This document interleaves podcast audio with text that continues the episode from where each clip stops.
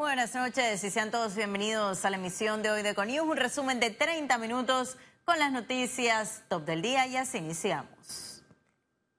Este jueves se cumplió el tercer día de protestas contra las reformas constitucionales. Una vez más, estudiantes, miembros de sindicatos y de la sociedad civil en general se congregaron para expresar su descontento con las reformas constitucionales planteadas en la Asamblea Nacional Consignas a viva voz, banderas, pancartas y caras encapuchadas fueron parte de la manifestación. Las autoridades reaccionaron con gas pimienta para dispersar a los manifestantes. Se presentaron enfrentamientos en la 5 de mayo. La protesta fue la más concurrida de la semana, justamente el último día de sesión de la primera legislatura. El presidente Laurentino Cortizo recibirá el próximo 7 de noviembre el informe de los artículos que deben ser eliminados de las reformas constitucionales. No voy a permitir a nadie, independientemente de que sea el Ejecutivo, que irrespete a la gente en este país. Lo que pasó hace un par de días con un diputado a mí me disgustó enormemente y no lo voy a permitir. De esta manera y con tono molesto, el mandatario rechazó las declaraciones del diputado Jairo Bolota Salazar contra la comunidad LGBTI. El jefe del Ejecutivo además reveló que tiene bajo la lupa los artículos aprobados para modificar la Carta Magna. Por ejemplo, el tema de que sea el la Asamblea la que determine el nivel de ingreso o sea, a mí me preocupa eso. Lanzó una advertencia a los diputados, incluyendo los del PRD, para cumplir con los cambios. Yo estoy aquí para defender los intereses del país. Ningún interés económico o político de mi partido o cualquier político o de cualquier partido no está por encima de la República de Panamá que eso quede bien claro. Las declaraciones se dieron en la reunión con los miembros de la concertación donde fijaron una segunda cita de análisis en enero del 2020. En cuanto a las protestas, el presidente Laurentino Cordizo confirmó que 11 de los 54 detenidos son extranjeros, entre ellos nicaragüenses, venezolanos, cubanos y una italiana. Félix Antonio Chávez, Econius. El presidente de la Asamblea Nacional, Marcos Casillero, confirmó la posibilidad de eliminar los artículos polémicos de las reformas que preocupan al mandatario Laurentino Cortizo.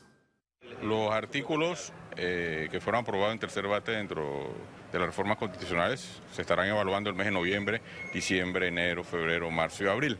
Créame que todos estos artículos, si hay que modificarlos, se van a modificar.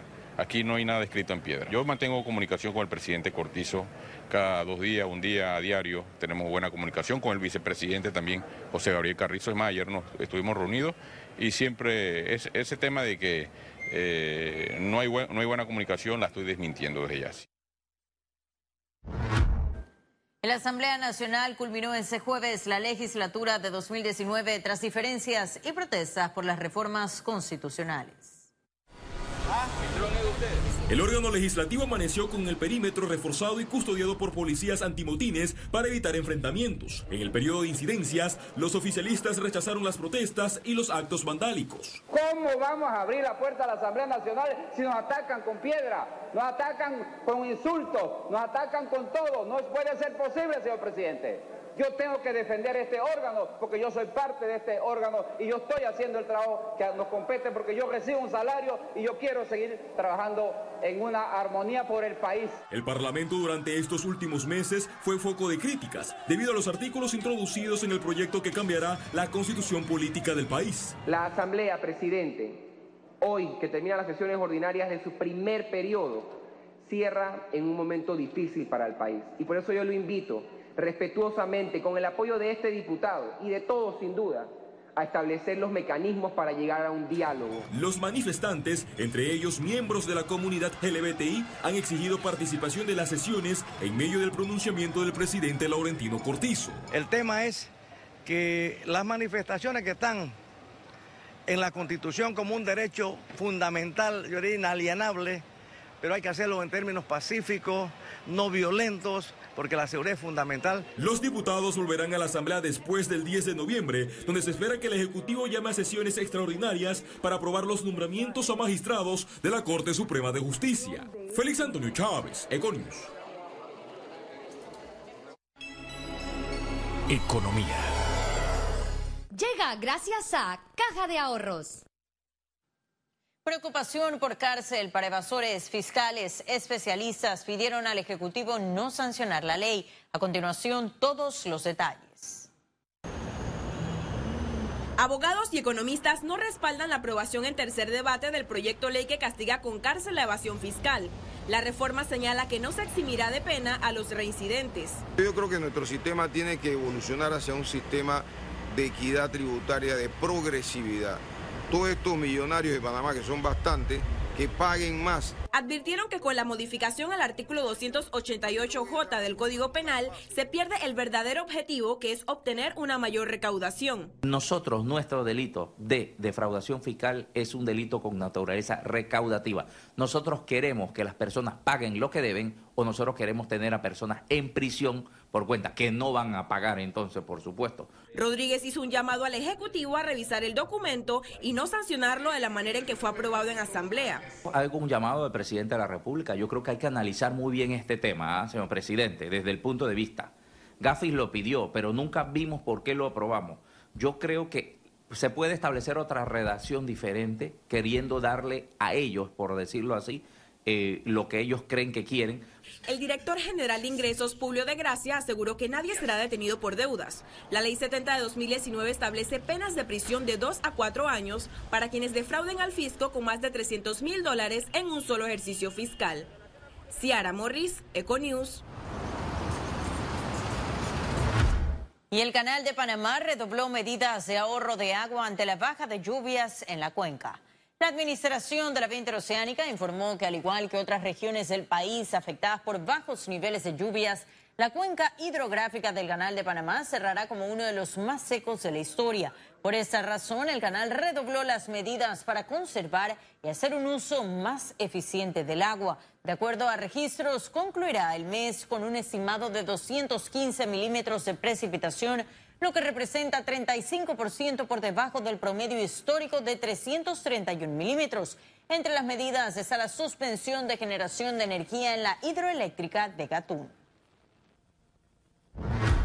Y las calificadoras Standard Poor's y Moody's calificaron al Banco Nacional y el grado de inversión de Panamá respectivamente. El país genera confianza.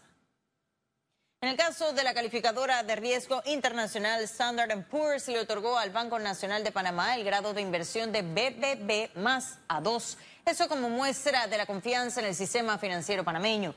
Esta es la primera vez que el banco recibe tan alta calificación. Por su parte, Moody's reafirmó el grado BAA1 de inversión a Panamá con perspectiva estable. La agencia destacó el sólido desempeño económico y la estabilidad macroeconómica del país.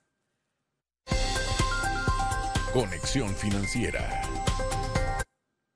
Reformas constitucionales, ¿cómo inciden en la economía panameña?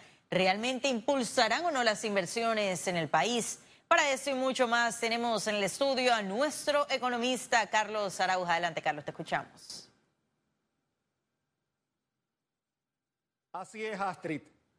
Y es que no hay documento más importante para reglamentar la vida ciudadana que la Constitución de la República normas, reglas y preceptos claramente establecidos dictan el orden de cómo interactuamos. Muchos analistas han aportado sus posiciones y han distanciado la solución de temas sociales de estas reformas, diciendo que los cambios propuestos no harían cambios radicales a la canasta básica, que sea más económica, por ejemplo, o que el agua llegue a todos los ciudadanos. Es muy probable que sea así, pero lo que los cambios constitucionales sí traen son posibilidades de fortalezas institucionales que se trasladarían a seguridad jurídica, por ejemplo, que es vital para atraer inversiones extranjeras. Casi más de 6 mil millones de dólares el año pasado, por ejemplo. La paz, la estabilidad social necesaria para que haya progreso necesita de estas modificaciones. El World Economic Forum ha pronosticado que la economía de Panamá crecerá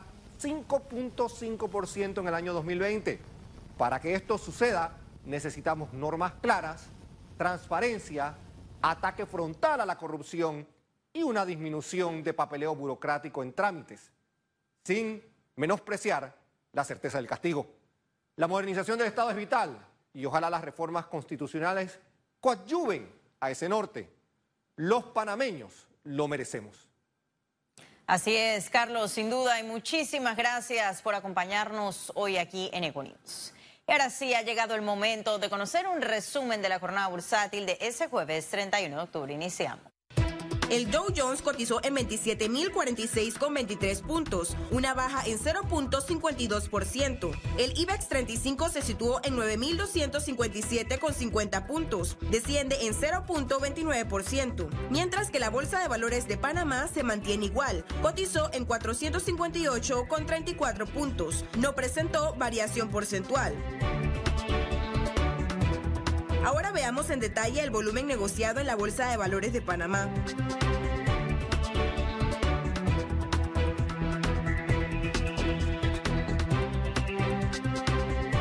Total negociado, 16.800.340 con 10 centavos. Economía. Llegó gracias a Caja de Ahorros.